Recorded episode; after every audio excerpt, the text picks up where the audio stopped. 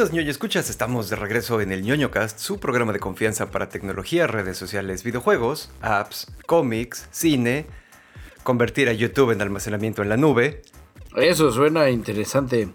Y no tenía abierta mi escaleta. Está deliciosamente ñoño. El COVID-19 es cosa del pasado. Prepárense para la gripe aviar humana. Los convertirá todos en pollo. Como aquí, Kiribu. Comunidades 3D printadas. Eh, Pokémon cambia su segmento de mercado y se enfoca en gente como yo que le gusta dormir. La cuarta le sorprenderá. Eh, la nueva sección de futuro distópico. Ford patenta el RPC.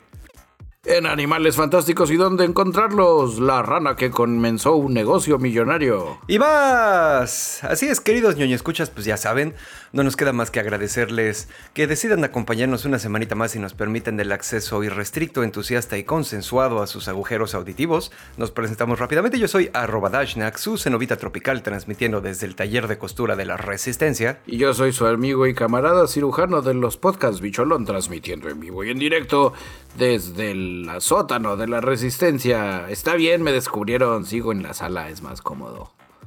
Pero sigue siendo de la Resistencia. Oye, pero no seas cabrón, ponte una cobijita gruesa alrededor o algo para que no se escuche tanto eco. Traigo una cobija gruesa no por el audio, sino por el frío.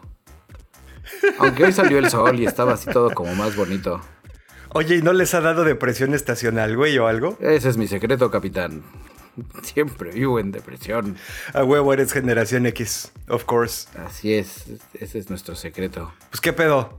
Preséntate esta madre, ¿no? Y bueno, camaradas, como ustedes saben, es momento de que iniciemos nuestra adoración, que comience la celebración, el júbilo y demás, porque llega la ronda rápida. Cue, cue, cue. Pues empezamos con... Interrumpimos nuestra programación habitual para avisarles que Camboya confirma dos casos de gripe aviar humana. Anote usted bien, gripe aviar H5N1. Eh, ya llegó, ya está aquí. Eh, las autoridades cuentan que la infección que afecta a gran medida a los animales plumíferos tiene una tasa de mortalidad del 50% en humanos. Si usted sabe, no está seguro cómo interpretar eso, saque una moneda, águila sobrevive, sol se muere. Así de sencillo. Ay, sí, no mames. Estadística explicada en el ñoño cast. Eh, citando a Sylvie Bernard, directora de preparación y prevención de epidemias y pandemias de la Agencia de Salud de la ONU, dice... La situación global del H5N1 es preocupante dada la amplia propagación del virus en las aves de todo el mundo. Estamos en estrecha comunicación con las autoridades camboyanas para comprender más sobre el brote y en el futuro pues, saber cómo es que nos cargó la chingada. Eso último no lo dijo, pero estoy seguro que lo pensó. Así es como empieza The Last of Us, pero con pollos. Con pollos que se vuelven huitlacoche. Que por cierto está re buena la serie de Last of Us. Si usted no se ha subido, camaradas usted le está cagando bien duro, güey. Pero cañón, güey.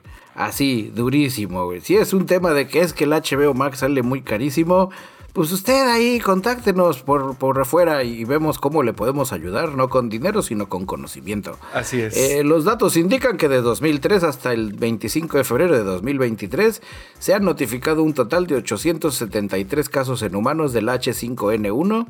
Eh, de ahí 458 muertes a nivel mundial distribuidos en 21, 21 países de nuestro bello planeta. Oh, fuck. El tema ahorita pues es de que pues estamos buscando en qué entretenernos, estamos buscando en qué hacer la situación, entonces pues la H5N1 podría llegar justo a tiempo para salvar las elecciones. Así es, te estoy viendo a ti, presidente. a huevo. Y así es, queridos ñoño yo les traigo esta nota, está bastante interesante y es netamente ñoña. Eh, llegó cortesía de nuestro camarada arroba JEZLN. Eh, conocido también por ahí por otros lados como Lastiri. Eh, resulta que este camarada nos manda una nota. Hay un panchito. Su nombre verdadero de programador es Dvorak Dwarf.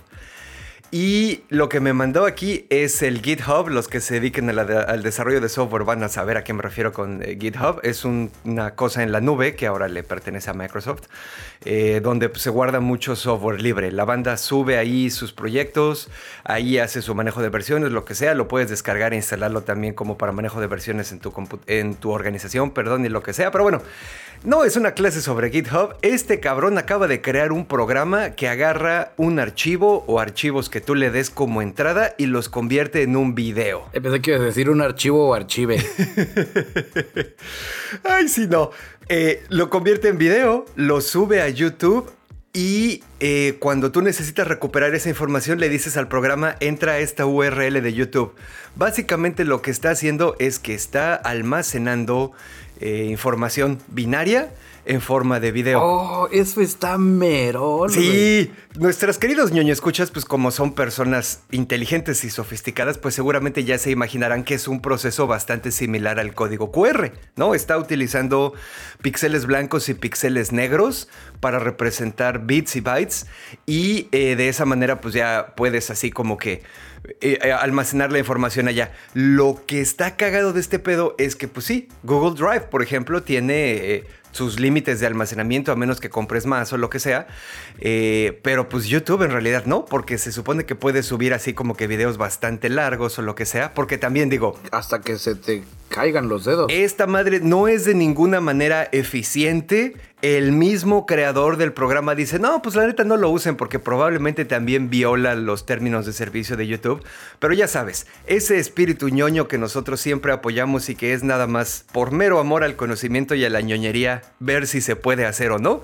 Pues resulta que sí. Y ya nada más para que se den una idea del funcionamiento, esta madre tiene varios parámetros que puedes eh, configurar. Creas tu archivito zip, corres el ejecutable que descargas y pues ya, este, ahí lo vas subiendo y lo que sea. Eh, el archivo de video va a ser aproximadamente cuatro veces más grande que el tamaño del archivo zip que estás tratando de guardar. Porque pues ya les dije que este pedo... Pero el espacio no importa. exactamente. Eh, puedes hacer este video con colores. El problema de los colores es que si haces solo un píxel de color, el algoritmo de compresión de video de YouTube le va a dar en la madre, güey. Entonces tu archivo se corrompe y ya no lo puedes bajar. Para hacer esas cosas puedes cambiar los parámetros un poco y en realidad te crea píxeles de 4 píxeles. O sea, píxeles de 2x2, ¿sabes? Cuando tienes un píxel de 2x2 es más difícil que el algoritmo de compresión lo destruya y si le cambias el color puedes guardar hasta 3 bytes, no 3 bits. 3 bytes por cada píxel de 4 píxeles, o sea, por cada, por cada píxel de 2x2.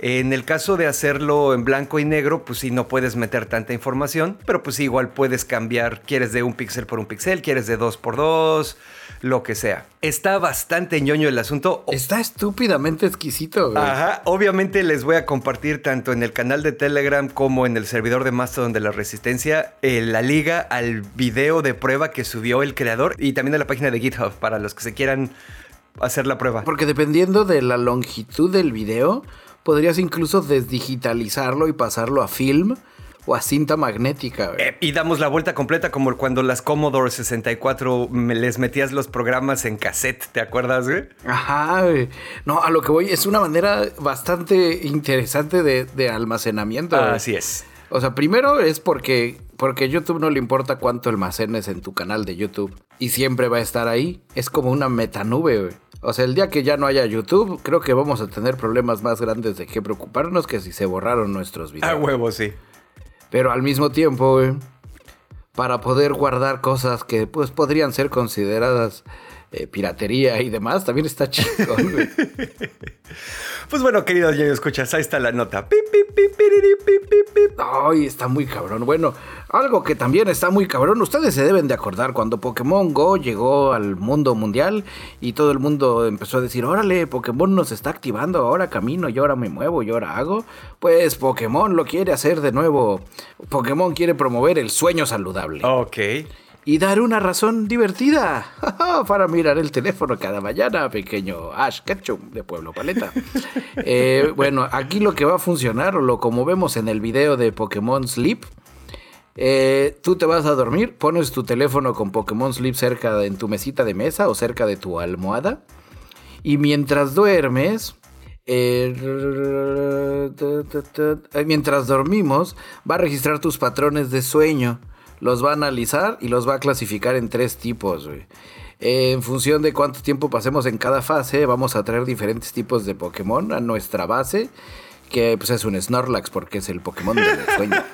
Y entonces, pues así cuando te despiertes vas a decir, ah, como que tantos Pokémon atrapé dormido, Y todos van a ser así felices, Va a estar disponible para iOS, Android.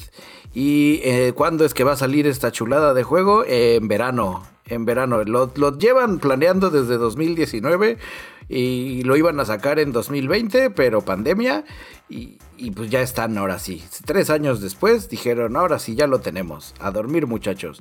No han explicado bien cómo es que van a capturar el patrón de sueño.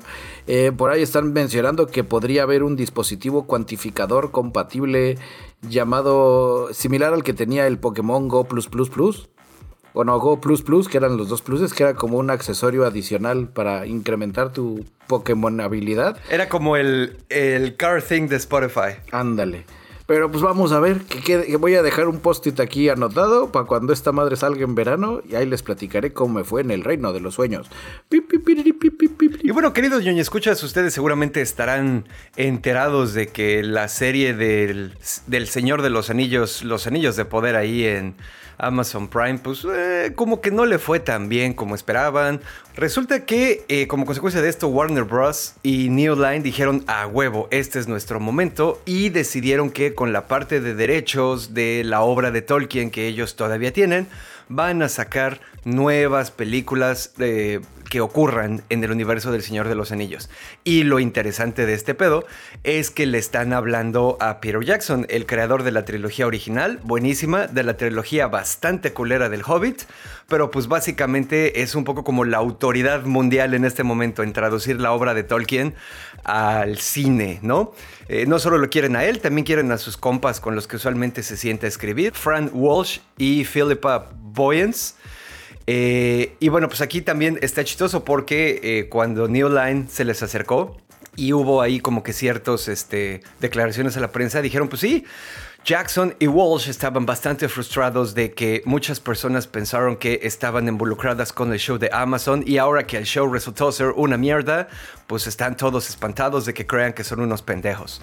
Eh, obviamente no dijeron la última parte, lo dijeron de una manera bastante más, ya sabes, eh, corporate speak. Elegante y elocuente. Pues sí, porque nunca lo invitaron a Peter Jackson, nunca lo invitaron a la serie de Los Anillos del Poder. Ah, bueno, acuérdate que una vez diste la nota de que el güey contaba que eh, al final nunca les mandaron así como que los libretos ni nada y los gostearon. En esta nota que, que estoy leyendo ahorita hacen otra vez la referencia a ese pedo, que están así como que se sacaron bastante de onda con ese asunto. Por otro lado, pues ahorita ya aquí Peter Jackson y su gente ya sacaron así como el comunicado, casi casi diciendo, a diferencia de los güeyes de Amazon Prime, Warner Brothers y la compañía productora nos han mantenido informados en cada paso del camino. ¿Sabes? O sea, como que sí está muy en serio este pedo. Entonces, pues bueno. Pues es que sí. Creo que también es una cuestión de expertise. Quiero creer que Warner Brothers, al ser un estudio, un estudio productor de, cine, sabe cómo lidiar con, con los directores y con los creadores así de darle su lugar. Amazon, pues ellos venden cosas. y explotan a su gente, sí, pues. Entonces, pues es así, donde sí, los cantantes, no, güey, no, no, no estaba en mis memos, güey, sí, no hay pedo. Ay, va a entender, ya sabes, va a entender que si no lo, ni lo contactamos, va a entender que no lo necesitamos. Nadie se lo va a tomar tan personal. Pues ahí está mi nota, camaradas. Pues ustedes se acuerdan de la serie Stranger Things que ya mero va a llegar con su quinta y última temporada gracias a los productores de Netflix que quieren matarla cuando está en su apogeo. Ajá. Y que está bien, debo de reconocer, está bien, las cosas hay veces que deben de morir. Pues al parecer no va a morir tan duro, va a regresar en forma de precuela pero no en la tele ni en las pantallas del stream, sino que en el teatro. Ok, a ver. Stranger Things, el musical. Oh, no, viene el Demogorgon. Oh, soy el Demogorgon. Ya sabes, una onda así. Pero al mismo tiempo, porque dijeron es momento de que reinventemos lo ya reinventado, eh, va a ser algo así como Stranger Things Babies ¿Por qué Baby si ya eran niños los que salían? Pues porque va a ser Hawkins, el pueblo ficticio de Indiana donde se lleva a cabo esta serie, en 1959. Un pueblo común y corriente, sin problemas extraordinarios. Oh, sí, yo soy Jim Hopper, jovencito, y acaba de ocurrir un fallo y no lo entiendo. Oh, no, la hermana de Bob Newby no se toma en serio. Y Joyce Maldonado, que solo quiere graduarse. Todos estamos aquí en Joaquín. Oh, oh, oh, nadie sospechará de que estoy haciendo cosas misteriosas. Oh no, cosas misteriosas. Básicamente les acabo de dar el teaser trailer de cómo va a ser esa. Eh, algo así entendí. Eh, planean que. Sí, es, es, es un pedo donde no sé qué estén tomando o qué sustancias estén eh, consumiendo los ejecutivos que autorizan estas chingaderas. Porque no, no le encuentro sentido. De las cosas interesantes es de que no saben todavía si van a hacer la misma onda como le hizo Disney con la obra de Hamilton. De que, la, que adapten la obra de teatro, que dé el círculo completo, como decías. Que de la serie se convirtió en una obra de teatro y la obra de teatro la adapten a la pantalla porque pues va a estar muy cabrón, ¿no? Así de, ¿ya viste Stranger Things? No, no ha llegado a mi ciudad, güey. Porque pues va, así funcionan las obras de teatro, ah, güey. No hay manera, o no sé, está, está muy raro, güey. Está muy raro. Eh, usted manténgalo ahí en su agenda. espere a finales de este año 2023 el, pues la obra de teatro, güey. Y si usted tiene planes para ir a Londres a verla, porque allá es donde la van a lanzar, porque al parecer Londres ya no consume streaming, ya Londres es más del teatro, en el canal de Telegram de la Resistencia y en el servidor de Telegram de la Resistencia, les voy a compartir el link para que puedan ustedes comprar sus boletos. Oh, chingue su madre, entren a StrangerThingsOnStage.com y descubran la magia. Y pues bueno, queridos yo y escuchas, con esto ya terminamos la ronda rápida. Si no, si es que no estoy equivocado. Usted está informado. Ronda Rápida es una coproducción de ñoño Cast Investigation Reports, Stranger Things en el teatro. Adquiere tus boletos en StrangerThingsOnStage.com y Pokémon Dormilón. Juega Pokémon mientras duermes, si es que duermes. Ahora sí, Tashnak elevemos la ñoñez al máximo. ¿Qué pasó con las comunidades 3D printeadas? No, pues mira, ahí les va rápidamente. Eh, un poquito de background, ya saben que me gusta platicar así como que la historia completa. Durante los últimos años, eh, eh, la impresión en 3D se ha estado posicionando. Todavía no, no tiene así como que ningún mercado grande ni nada, pero cada vez están haciendo pruebas cada vez más efectivas también utilizando la impresión en 3D como método, como método de construcción. ¿Sabes? Eh, ha ocurrido ya en California, en Virginia, en Texas. Aquí en, aquí en México, pues también se supone que tenemos, eh, o bueno, van a terminar de hacer una comunidad 3D printeada de 50 casas en el estado, en el estado de Tabasco. ¿No? Pero bueno. Ah, Umecha, eh, Exactamente. Aquí la nota que les traigo no es para Tabasco, es específicamente para Kenia. Hay una, ¿cómo se llama? Una joint venture, ya sabes, cuando se juntan las empresas para tener así como, ¿qué hacen como su crossover, ¿no? Para hacer algún proyecto juntos. Hay una compañía de construcción sustentable suiza que se llama Holcim y un fondo de eh, inversiones internacionales que es británico. Entonces estas dos madres se juntaron, crearon una madre que se llama 14 Trees, 14 árboles, y anunciaron que ya terminaron de construir las primeras 10 unidades de un proyecto de, que planean que sean 52 casas unifamiliares eh, ya sabes, prácticamente una por semana. Las quieren terminar en un año, ¿no? Órale, como desarrollo del Infonavit. exactamente, están en un lugar que se llama Kilifi, ahí en Kenia, que está a unas cuantas horas de Mombasa. Eh, no tengo puta idea más que viéndolo en un mapa, ¿no? O sea, les estoy pasando la información para que ustedes también la vayan a, buscar. Va a haber dos modelos de casa. Va, hay algunas que van a ser casas de tres habitaciones, otras van a ser casas de dos habitaciones. Las de tres habitaciones son 836 pies cuadrados, ahí hagan su cálculo.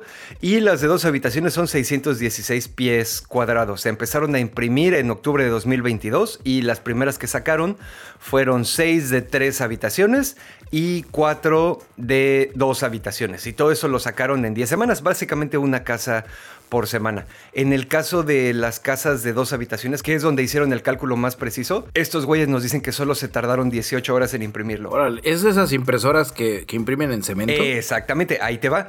Están utilizando, ya hay impresoras comerciales para este asunto, no tantas como para el movimiento de 3D printing casero, pero sí ya hay. Entonces, la, impresora que están utilizando es una que se llama Both 2. Es Bravo Oscar Delta número 2 y es una compañía danesa que se llama Cobod. Eh, ya así como que investigándole lo que sea, esta madre, la Both 2, es la impresora 3D para construcción más rápida del mercado.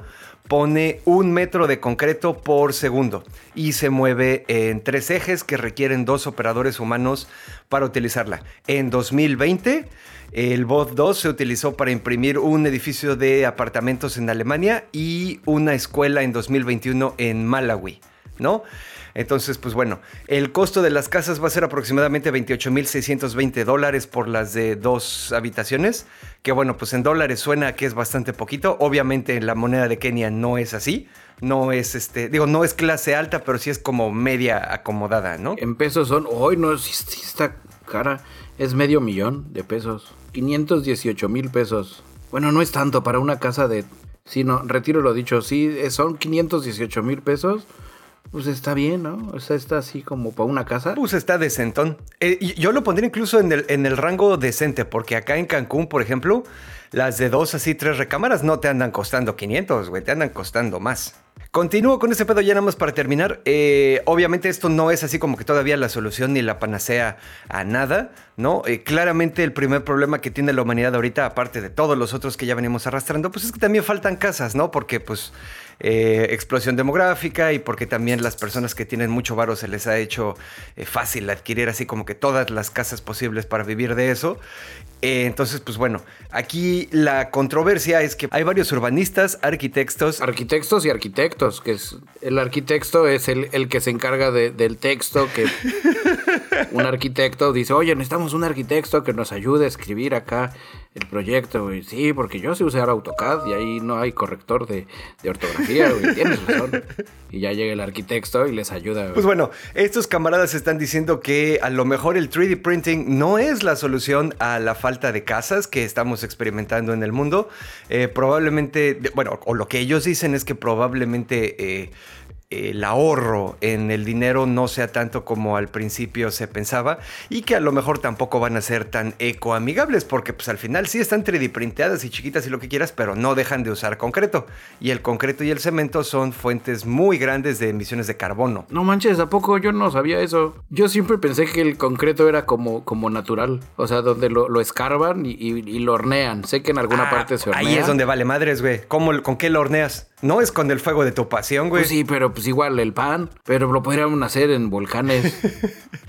Entonces ya el eh, volcán pues sí, también. Necesitamos llegar a la ONU, Dashnak cast a la ONU. Pararíamos la inteligencia artificial y hornearíamos concreto en volcanes. Ah, ya huevo, sí.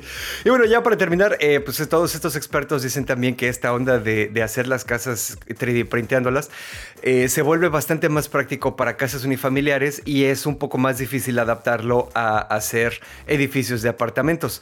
Que eh, viéndolo desde la perspectiva de superficie cubierta contra almacenamiento de humanos, pues nos conviene mejor hacer edificios, ¿no?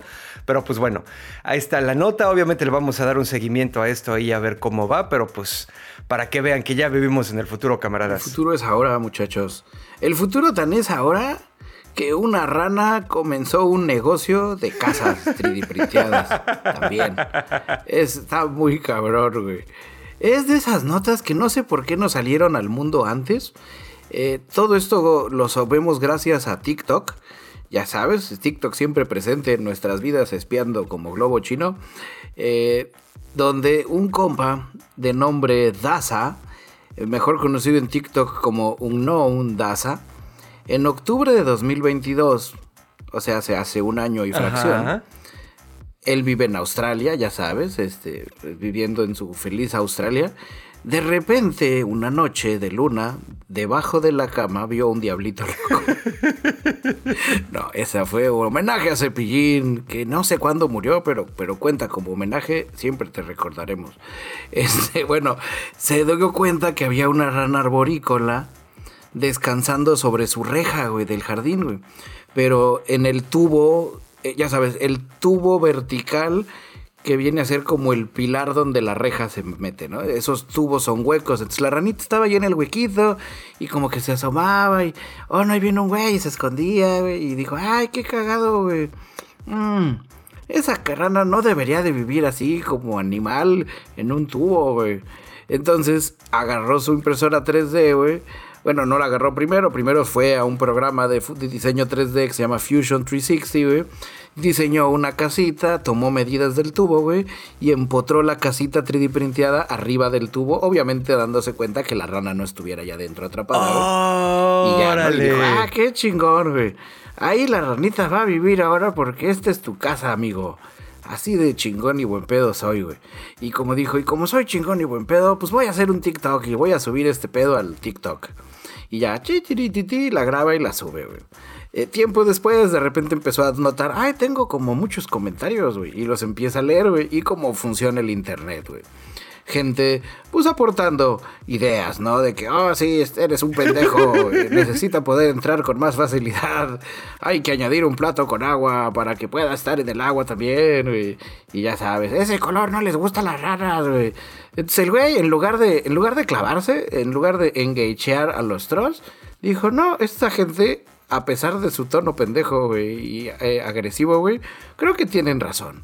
Voy a rediseñar la casita, güey. Y ya la rediseña y le hace un poco de las adaptaciones. Vuelve a tomar el video, lo vuelve a subir y cada vez la banda empieza a meterle más comentarios. Este, pero necesita más espacio. ¿Y qué tal si alguien no sé qué? Y, entonces el güey dice, no, creo que sí, le estoy cagando, güey. Voy a hacer un grupo focal.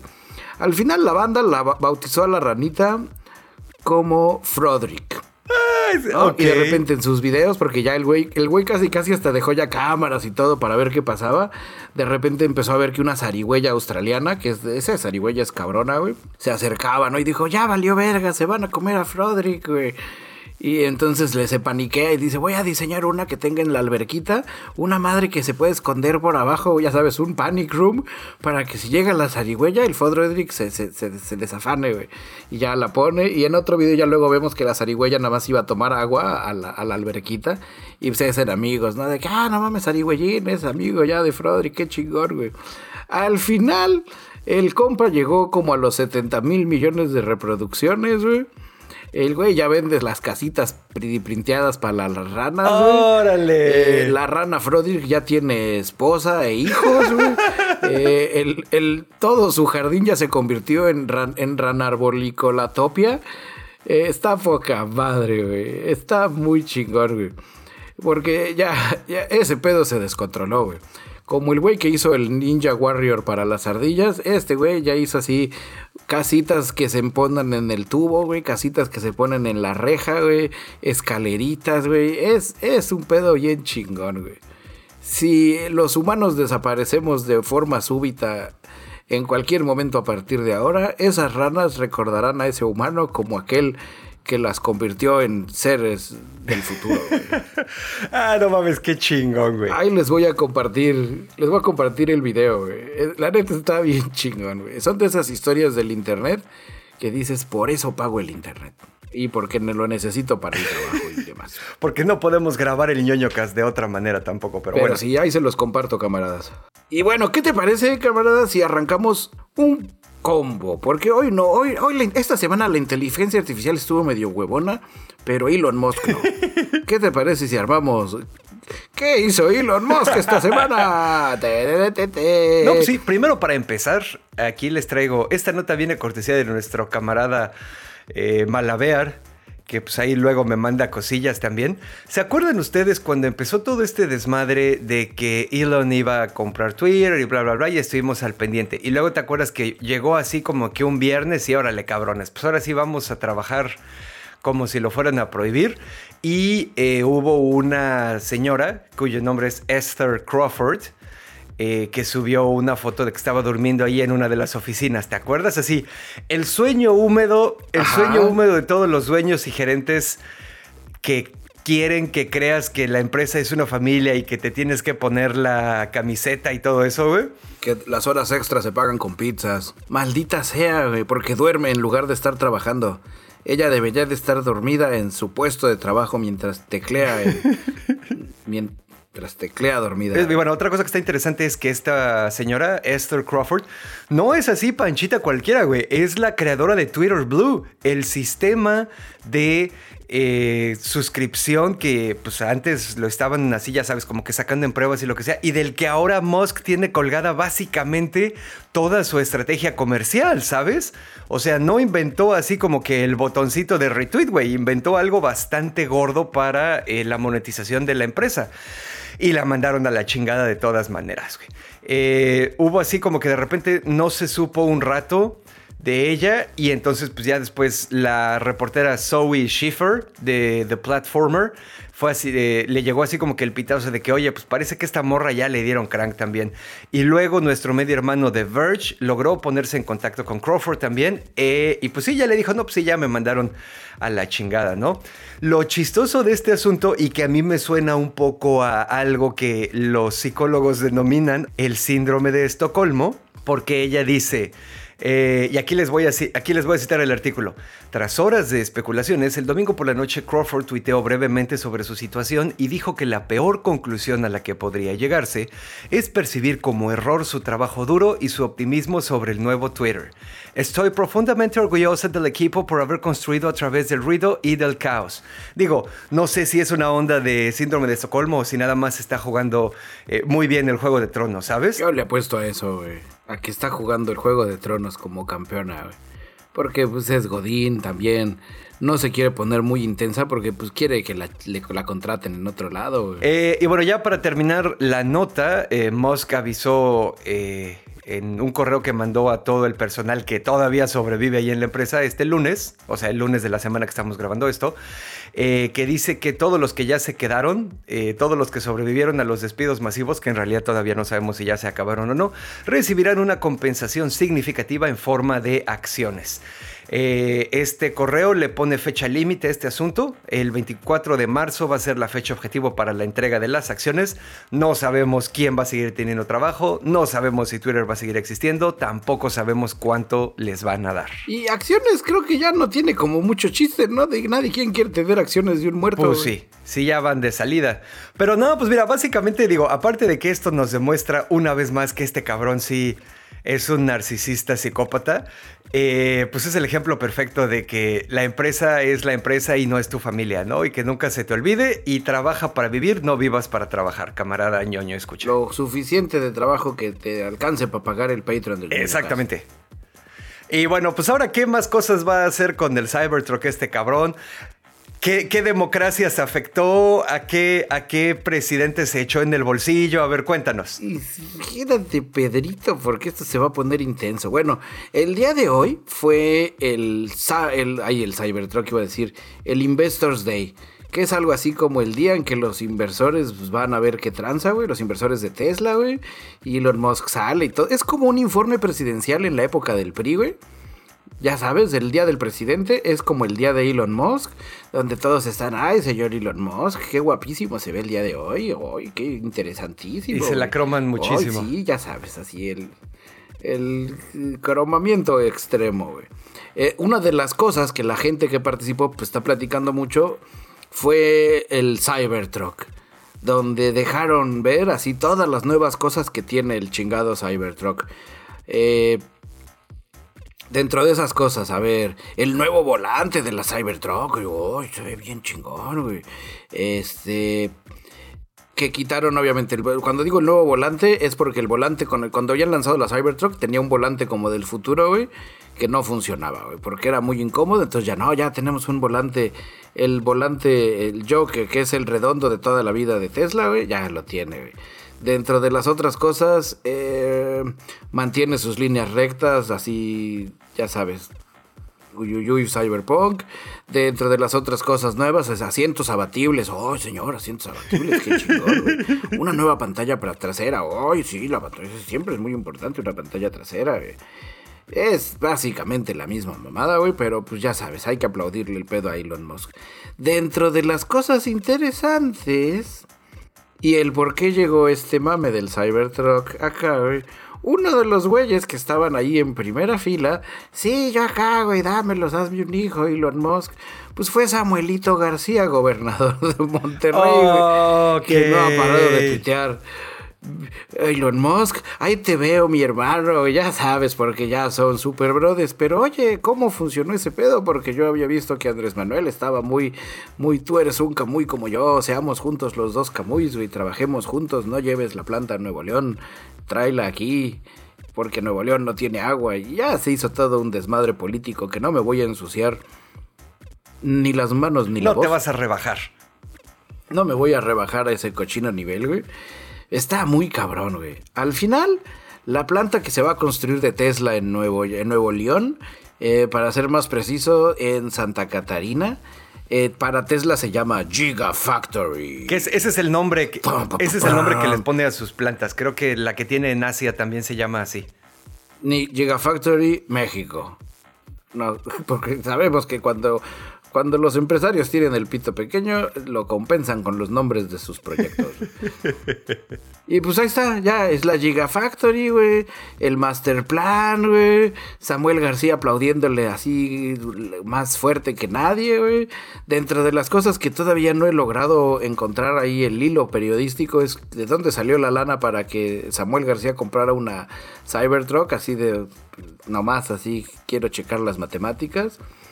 Eh, tienen que entrar al Twitter de Samuel García y ver cómo se está esforzando muy cabrón, güey. Ahí es, eso debo de reconocerle a Andrés Manuel, porque aquí traemos para todos, camaradas. Ah, huevos. Aquí odiamos a todos por igual, acuérdense. Por un lado, el, el Samuel García está demostrando un nivel de indignidad, tuiteando, ya sabes, la silueta de Nuevo León con el logo de Tesla y el logo pedorro de Nuevo León, que parece como el de las cajetillas de Malboro, güey. El Nuevo León, el futuro se ve brillante. The future is bright. Guiño, guiño, porque ahora tuiteo en inglés, porque Elon Musk no habla español, güey. Ya sabes. Y por el otro lado, pues Andrés Manuel, que también un poco al título de República Bananera, como buen presidente bananero, que se acercó y le dijo, pero pues al menos mantuvo un poco la dignidad en las redes sociales. Sí, no sé, estoy un poco enfadado para ambos lados. Eh, eh, pues sí, es que mira, sí está como complejo, ¿no? Porque también cuando recién empezó a sonar este asunto y el peje salió a decir que allá en, en, Nuevo León no se podía porque allá no había agua, la oposición, y ya saben que cuando digo la oposición en este podcast lo digo entre comillas muy grandes y burlonas, eh, porque aquí en México a la fecha no hay ninguna postura política sana cuerda, inteligente, que sirva como oposición al modelo de la 4T. Por eso insisto que más bien deberíamos quemarlos a todos, pero whatever. Eh, ¿Te acuerdas que se le fueron al cuello? Ah, es un pendejo, pinche obrador, como siempre, por su pinche culpa. Otros 100 mil empleos que se van, que no sé qué, o el número que quieras, ¿no? Y luego cuando ya salió todo este pedo de que sí se iba a hacer porque me estaba contando mi cuñado, el camarada Nitro Gaming, que este ya después, pues Elon, como siempre le hace, ¿no? Salió a decir, bueno, pues yo les ayudo con el pedo del agua y a cambio, pues también puedo poner esta madera aquí y ahí nos acomodamos para que haya agua para nosotros y para ustedes. Y pues hay gente que todavía le cree a Elon cuando dice esas cosas, ¿no? Entonces dijeron, ah, pues sí, a huevo, que no sé qué. Y entonces ahora la misma oposición ya también le está tirando de que puta madre, ya lo pusieron ahí donde no hay agua. Que, o sea, you know, nada más, el pedo es tirar, güey. No es criticar es con. Porque ningún chile les embona, Exactamente. O sea, hay muchas cosas criticadas eh, como el hecho, por ejemplo, de que los van a explotar bien ojete y la Secretaría del Trabajo aquí en México se va a empezar a meter en un chingo de pedos con Tesla por violaciones sistemáticas a la ley federal del trabajo y te apuesto lo que quieras. Te pongo dinero en la mesa, porque así es este cabrón. No, y yo te lo acepto. Y yo te lo acepto. Y esa es la parte por la que me gustó que Tesla no estuviera alineada con el régimen. Que Tesla está poniéndole sus fichitas a la abro unas comillas enormes, oposición, donde es así donde no, creo que Elon Musk no lee las noticias, no escucha el ñoño güey. Por eso mismo, güey, porque ahora con tal de que me, de, de, ahora sí que de echarle sombra o de echarle tierra al proyecto, güey, la Secretaría del Trabajo a nivel federal, güey, lo que tú dices va a estar a las vivas, güey. Con justa razón, te digo, porque, porque sí hay un historial de violaciones sistemáticas en los países donde ha trabajado este güey. Y sí, ¿no? Totalmente de acuerdo. Pero pues sí. No, pues sí, digo, obviamente por otro lado, pues bueno, va a haber muchos empleos, mal pagados, explotados, lo que quieras, pero empleos que pues es al final algo que necesitamos en este momento. Entonces, pues bueno, ese es el problema de esas cosas, ¿no? Que no lo puedes mandar a la verga así nada más. Pero pues ahí a ver cómo nos va. Una de las razones por las que yo sí estaba a favor de que no la pusieran allá en Monterrey, güey, era distribuir un poco el pedo industrial en México. A lo que siempre dices. Esa es mi única queja, güey. De que todo está demasiado centralizado. Es lo que siempre digo, güey. O sea, donde y que en este caso la industria está nortelizada o centralizada al norte, güey es donde dices, pues sí, hubiera estado chingón que la pusieran más para acá, güey, pero bueno. Bueno, ahí ustedes asómense, no, no les voy a compartir el link de Samuel García, y ustedes busquen. Para que se burlen del nivel de indignidad. Y ahora, porque esto ya estamos hablando de Cybertruck, nos estamos convirtiendo gradualmente en ñoño Top Gear. Ay, ese motor ya le hace falta afinación. Así es, esto es ñoño Top Distópico porque es una mezcla de ñoño Top Gear y futuro distópico. Ya ven que esa sección llegó hace poco y parece que llegó para quedarse. Pues resulta que Ford, ya saben quién es Ford, no necesitan que les aclare nada, acaban de patentar, eh, y aquí eh, tengo el link por si alguien lo quiere ver para que vean que no me lo estoy inventando. Eh, tengo el link de la patente. Acaban de inventar una madre que se llama RPC. Romeo, Papa, Charlie significa Repossession System. Registro Federal de Contribuyentes. Federal, a huevo, sí. No, está en inglés. Significa Repossession System Computer.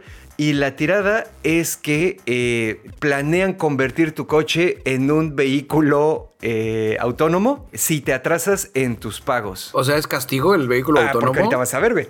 Porque poco a poco el RPC te ah, va... Y se maneja solo a la, a ¡Exacto! Exacto, güey. El RPC te va causando una serie de inconvenientes cada vez más oh, desagradables hasta que te convence de pagar. Ahí te va. Primero, cuando te has atrasado solo un poquito, el RPC desactiva solo las cositas de conveniencia. La navegación por GPS, el sistema de audio y entretenimiento, el cosito de la llave, pip, pip, ya sabes, para abrirlo, y el aire acondicionado. Como animal tienes que usar una llave ahora. Exactamente. Si después de eso todavía no, no pagas, el coche va a empezar a emitir un sonido desagradable e incesante cada vez que estés adentro y no lo vas a poder apagar hasta que lo veas con la persona que te lo está financiando. O bueno, con la institución. Si después de eso todavía no, el RPC va a cerrar tu coche por dentro en los fines de semana. O sea, no lo vas a poder usar durante los fines de semana y va a limitar los lugares a donde puedes ir durante la semana solo vas a poder manejar al súper y a dejar a tus hijos a la escuela. Nada de usar el coche para divertirse. ¿Qué pedo, güey? Y finalmente, güey, si después de todo eso sigues sin pagar, convierte tu coche en un coche autónomo y lo lleva hacia una grúa que esté esperando una agencia de coches o incluso a un deshuesadero si eh, se decide que tu coche ya no tiene ningún valor. ¿Qué pedo, güey? Pero, pero el, coche autónomo no puede manejar sin gente adentro, ¿no? Según yo creo que todavía eso no se valía. Güey. Pues sí, güey, pero también acuérdate que para sacar una patente eh, no necesariamente tienes que demostrar que la cosa ya existe o que es técnicamente posible o lo que sea. Tienes que describir un proceso general por el cual ocurre, ya sabes, algunos diagramitas y lo que sea. Pero no les tienes que enseñar así como que el código de la inteligencia artificial que lo va a manejar para que digan, ah, sí, a huevo, no va a chocar con nada, ¿sabes? O sea, eso todavía no. Es solo para que nadie más pueda hacer eso, güey o no de esa manera. Güey, eso no está cool, güey. Pero creo que pues, también. claro que no, por eso está en la sección de futuro distópico, güey. Creo que eso les puede salir el tiro por la culata a Ford a la hora de vender un coche, güey. Si yo sé todas esas cosas, güey, que, puede, que el coche puede hacer y que yo no voy a tener control, güey, no me voy a querer comprar ese coche, güey. No porque lo deje de pagar, güey. En cualquier momento, si el sistema ya está ahí. Exacto es cuestión de que alguien encuentre la backdoor, güey, y te haga la vida imposible, güey. Exacto, exactamente, güey. Ese es el problema con todas esas cosas, güey. Y al mismo tiempo está cabrón. Eso debería de ser ilegal, güey. O sea, ¿en qué momento? Entiendo perfectamente el sistema de, que no es compra ni renta, el leasing. Exactamente, sí. Creo que esto ya va más allá y se está convirtiendo en un coche as a service donde estás pagando prácticamente ya la suscripción. Los Mercedes que no se activa el calefactor si no los pagas. El ¿qué otro carro? Los otros coches que igual no tienen ciertas funcionalidades a menos que pagues los servicios adicionales. Y aquí en este caso Ford teniendo los coches que te hacen la vida imposible si no pagas a tiempo, güey. Eso está mal, güey. Sí, no, yo ahí yo estoy completamente de acuerdo contigo, güey. O sea, no, no hay de otra. Eh, y digo, obviamente, pues esta parte suena cagada y lo que sea, pero pues con la nota que nos vas a dar ahorita también vamos a ver que el manejar esas cosas de una manera tan codiciosa y tan culera es peligroso, güey. No, no es solo mal pedo. Porque esto, camaradas, les mentimos. No es ñoño Top Gear, es la vergüenza de la semana automotriz. Venga. Yo les traigo una nota que está, está Así, cuando Ford hizo sus mamadas, llegó Volkswagen y le dijo, deténme aquí, Michela, yo traigo una ah, mejor, güey. 23 de febrero 2023. Una mujer de 34 años regresa a su casa en Libertyville, al norte de Chicago. Empieza a descargar sus chingaderas de su eh, Volkswagen Atlas 2021. Eh, baja uno de sus hijos del coche lo mete en lo que dice, ah, ¿dónde está mi segundo hijo, güey? Acá, ¿qué pedo, güey? De repente voltea un BMW, se estaciona en su cochera, güey. Baja un güey del, del asiento de pasajeros, le da un chingadazo, güey. Se mete al Volkswagen con el niño en el asiento de atrás de Vergazo. Y se pela con el coche, el BMW se pela, ella se queda puteada. Oh, no, me duele todo. Háblenle al 911, güey. Este, porque también estoy embarazada y a Bicholón se le olvidó decir eso, güey, de seis meses. Ah, no mames, Bicholón, ¿por qué la cagas? eso es lo ah, importante. no mames, güey. Oh, no, sí, 911. Oye, este pedo salió, güey. Simón, ya le estamos mandando una ambulancia y viendo qué desmadre, güey. Eh, policía, tenemos un código eh, embarazada que le acaban de robar al niño, güey. Oh, a ver, el policía. Dice, sí, yo soy un policía y moderno y del futuro, güey. Este, ¿qué modelo de coche es? Este, tal. Ah, Simón, esos coches tienen GPS, güey. A ver, Ramírez, comunícate en chinga Volkswagen, güey. Simón, güey. Este, bueno, Volkswagen, Simón, hablo aquí de la policía. Mi número de placa es tal, güey. Güey, acaban de secuestrar a un chavillo en un bocho, güey, en un Volkswagen eh, modelo Atlas 2021, güey, con su servicio de GPS y todo ese desmadre, güey. ¿Qué pedo, güey? Eh, momento, por favor. sí, a huevo. ya sabes. Oh, mierda, güey. ¿Qué pedo, güey? Este. Oiga, señor, eh, bueno, es una emergencia, robaron a un niño, esa parte no le está entendiendo, güey. Ah, perdón, ya estoy aquí, regreso con usted. ¿Cuál es su problema, güey? Este, ya me explica, güey. ¿Puede usted decirme dónde está el, el coche, güey? Eh, ¿Cuál es el nombre de la persona? Ya, che, fulana de tal. Ah, ¿cuáles son las placas? Ay, no, jefe.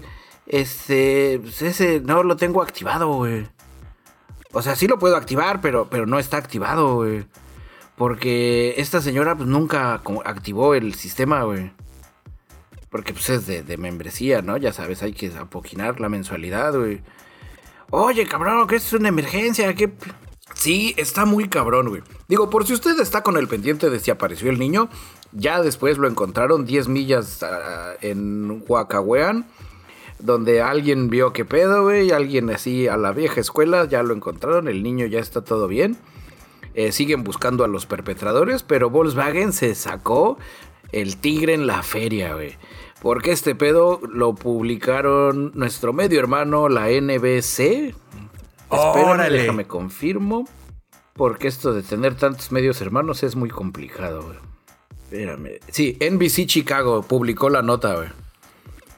NBC Chicago publicó la nota. Pero bueno, pues ¿qué te parece que ya para ir terminando este asunto, más bien mejor nos vamos con nuestras recomendaciones y reportes de series de la semana, aprovechando que todavía vamos a relativo buen tiempo? ¿Cómo la ves? Me parece perverso. Tú nos traes una recomendación. Yo les traigo dos. Es una recomendación y una re-recomendación. Por eso Exactamente. Dije dos. La primera es una banda que obviamente les voy a compartir tanto en Telegram como en Mastodon. La banda se llama Blackwater Fever. Eh, ya te la había mandado a ti, no sé si la escuchaste, conociéndote probablemente no, eh, pero se hizo el intento. Voy a decir que sí, pero, pero la voy a poner al rato. Ok, pues mira, la banda está chida, es, es de esas bandas que traen así como un pedo que le puede funcionar prácticamente a todo mundo Es, haz de cuenta, como que su base, así como que su core, es un pedo acá medio blusoso, rock vieja escuela, pero a veces parece que los mordió, por ejemplo, Gavin Rosedale de Bush, ¿no? O a veces eh, Dave Windorf de Monster Magnet.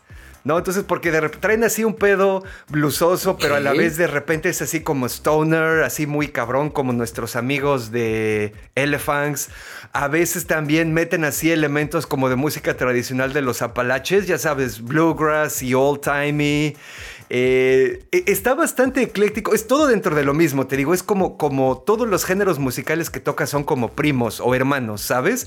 Pero está así medio ecléctico, la voz está rica, güey, de repente se clavan así bien cabrón con los instrumentos y se pone así bien stoner, de repente le suben al ladisto, eh, de repente sacan así el violincito, te digo, tienen, tienen bastante, no, no no están así demasiado exquisitos, son solo eclécticos, pero funcionan bien y sí los recomiendo ampliamente. Blackwater Fever. Muy bien. ¿Y cuál es tu re recomendación del día de hoy? Exactamente, y la re recomendación que les traigo hace bastantes episodios ya. Eh, seguramente ustedes recordarán que Bicho había mencionado que se tienen que subir a ver esta madre de BattleBots.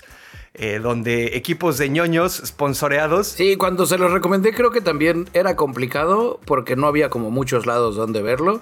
Era mucho esfuerzo. Era un salto de fe. Exactamente así es. Eh, y bueno, digo, obviamente eh, la recomendación que hizo Bicho, pues sí, sonó bastante chingón. O sea, el producto es un producto muy bueno, pero efectivamente eh, te empiezas a meter así como que en pedos de puta, dónde lo veo, que no sé qué. Si le quieren dar un quemón, camaradas, para ver si deciden buscárselos en otro lado, lo que sea, acaban de subir la temporada de BattleBots del 2018 a Netflix acá en México. Entonces se pueden entrar a su cuenta de Netflix, que oh, seguramente todavía tienen. A huevo, sí. Pueden buscar BattleBots y ahí está la temporada completa. Y se pone muy chingón. Después de ver esa madre ya no se van a poder echar para atrás. A mí ya, este, mi novia ya me sentenció que tenemos que, tengo que conseguir las otras eh, temporadas. Y BattleBots, si usted no sabía, camarada, es pelea de robots. Robots con comillas muy grandes porque los manejan humanos con control remoto. Pero tienes, tienes todo, Es, es tiene la parte futuro distópico que a uno le gusta porque son robots combatiendo a muerte. En, un ring que al mismo tiempo... Aparte los gabachos son buenísimos para convertir cualquier cosa en un espectáculo, güey. Y esto lo hicieron súper bien. Sí, güey. Tiene, tiene el encanto del box y del MMA. Porque a final de cuentas hay cierta técnica. Los robots, cada uno tiene sus, tienen ciertas reglas, entonces 250 libras máximo de peso y hay una serie de división interna, ¿no? Donde tanto puede ser de, armadura, tanto de arma, tanto de baterías. Entonces con esas, con esas reglas cada, cada ingeniero, cada equipo de ingenieros resuelve el problema y hay de todos, desde los flippers, que son los robots que, que ganan aventando al robot para arriba y que la gravedad haga el resto, o los que tienen una madre de, de 80 libras que gira no sé cuántas revoluciones por minuto y que cuando le pega salen chispas y fuego y explosiones. Es, es un gustazo, Y hay equipos donde, pues como buenos ñoños, le suben tres rayitas y se disfrazan y, y hacen un pedo temático como la lucha libre, güey, ya sabes, así de que dices, ah, Simón, güey, los de Witch Doctor, que son, soy fan de ellos. Ah, Simón, Todos están vestidos así como de vudú. O hay güeyes que son así ñoños vieja escuela y, ah, Simón, yo nada más tengo cara como de psicópata, güey. sí, ese güey sí se ve medio matón. un robot asesino con una calavera. O los equipos, el equipo brasileño Minotaur, que también esos güeyes son una chulada, güey. Y como sigo diciendo, hay liga de robots eh, con, a menor peso, creo que se llaman Beetlebots. En el, nivel, bueno, la categoría, güey, en México y muchas universidades, pero no han logrado brincar el charco todavía. A, las grandes ligas, podríamos decir. Afortunadamente, ahora espero que con Netflix dándole la promoción al, al BattleBots, pues más banda ya se empiece a subir. Yo algún día, si me gano el melate o la lotería, es de las primeras cosas que voy a hacer, construirme mi robot. Y los voy a invitar a todos a que me vean luchar. Y cuando nos compre HBO, aquí en el ñoño Cast vamos a hacer dinámicas para hacer viajes para ir a ver BattleBots. Sí, yo que fui. ¿Cuándo fuimos a ver BattleBots?